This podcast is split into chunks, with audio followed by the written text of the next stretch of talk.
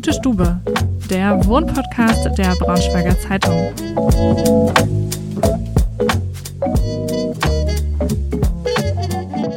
Hallo und herzlich willkommen zu einer neuen Folge Gute Stube. Ich bin Ida, Projektredakteurin bei der Braunschweiger Zeitung und für mich geht es heute in die Region Wolfenbüttel zu Larissa.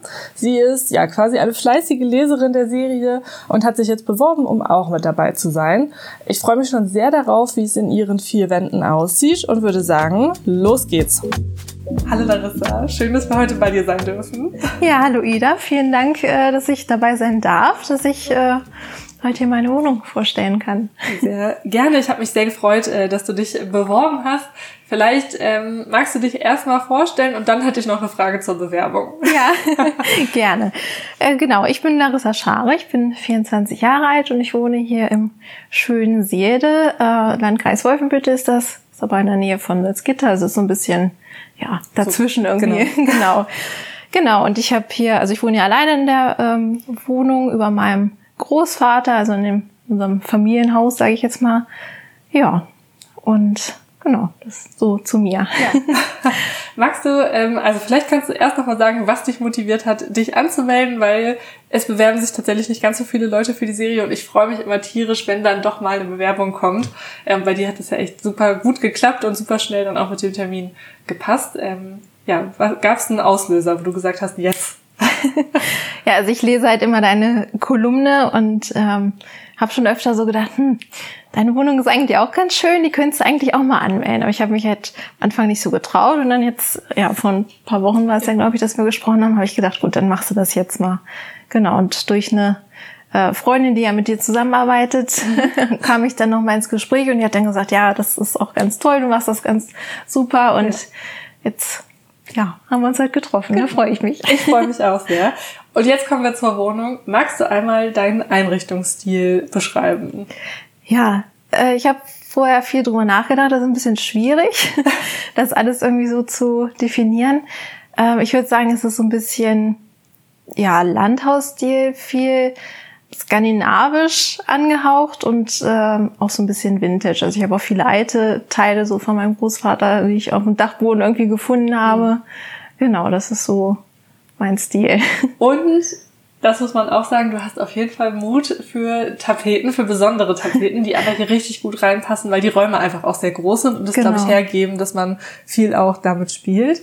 Äh, wir sitzen gerade im Wohnzimmer und hier ist eine richtig schöne Blättermustertapete, die äh, gerade so jetzt in der Abendsonne, die hinter dir so reinscheint auf die auf die Tapete, so ein bisschen das ähm, so ein Lichtspiel irgendwie erzeugt, weil die Tapete ja. so ein bisschen reflektiert, glitzert. Glitzert ist übertrieben, es ist nicht so ein Glitzereffekt, aber äh, sie, sie glänzt so ein bisschen. Das sieht sehr genau. schön aus. Ja, sie wirkt immer ein bisschen anders und äh, ja, ich finde sie auch noch sehr schön. Es war ganz schön schwierig, die anzubringen. Also unser Bekannter, der hier tapeziert hat, äh, hat sich auch hinterher bedankt. der wollte das auch dann nicht mehr machen, aber er hat auch selber gesagt, die Tapete ist echt schön und ich finde, gerade hier im Wohnzimmer äh, wirkt die auch sehr gut. Ja, auf jeden Fall. Meine Highlight-Tapete gerade beim Durchgehen war im Büro. Vielleicht magst du dazu noch was sagen. Ja, genau. Äh, da ist die Tapete, ähm, die zeigt Van Goghs Mandelblüten Gemälde, sage ich jetzt mal. Also das äh, Motiv ist da drauf und ähm, die ist halt so hinterm Schreibtisch. Also man guckt immer drauf und freut sich. Ja, und dadurch, dass es halt in diesem Durchbruch ist, ist es nochmal so ein bisschen umrahmt dann und wirkt halt auch wie so ein Gemälde. Ja. Also es passt ganz gut in ja. das Zimmer. Genau, ich glaube, dass gerade das macht so besonders, dass es so eingerahmt ist und genau, ein Stück zurücksitzt. Ja. Ähm, vielleicht können wir da gleich anknüpfen. Du bist in die Wohnung eingezogen und ihr habt sie einmal komplett saniert. Ähm, Gab es da Herausforderungen? Was war dir wichtig bei der Umgestaltung? Der Durchbruch ist ja wahrscheinlich äh, ein Ort, wo was verändert wurde am Grundriss. Magst du dazu ein bisschen was erzählen? Ja, ähm, genau. Also ich glaube, es ist jetzt mittlerweile auch schon fast wieder fünf Jahre her, dass, dass ich hier reingezogen bin. Und es war halt vorher eine Raucherwohnung, also es musste einiges äh, saniert werden. Und ähm, ja, mein Vater hat das so ein bisschen in Eigenregie gemacht und Freunde und Bekannte haben geholfen. Ja, und das musste eigentlich jedes Zimmer irgendwie renoviert werden, saniert werden. Wir haben ähm, halt das Büro als extra Raum gemacht. Also wir haben da die Wände gezogen, dass man halt diesen Durchgang zur Küche und zum Wohnzimmer nicht mehr hat, sondern halt äh, sich da ja ein eigenes Zimmer ja. schaffen kann. Und äh, auch im Badezimmer haben wir das ein bisschen erweitert, mhm. dass halt auch noch eine Badewanne reinpasst, weil mir das auch ganz wichtig ja. war. Und eine sehr große Dusche jetzt. Ich finde, das ist, äh, wäre mein Traum, so eine riesige Dusche zu haben. Es wirkt alles sehr offen und äh, ich glaube, es ist sehr schön, sich da fertig zu machen. Ja, das stimmt auf jeden Fall. Magst du was dazu sagen, wo du, also gibt es einen, einen Lieblingsort in der Wohnung, wo du gerne Zeit verbringst? Ja, also am liebsten mag ich eigentlich mein Wohnzimmer, weil ich finde, hier passt alles so, also hier ist alles so am besten irgendwie aufeinander abgestimmt. Äh, hier sitze ich mal ganz gerne auf dem Sofa und lese oder schaue irgendwie eine Serie.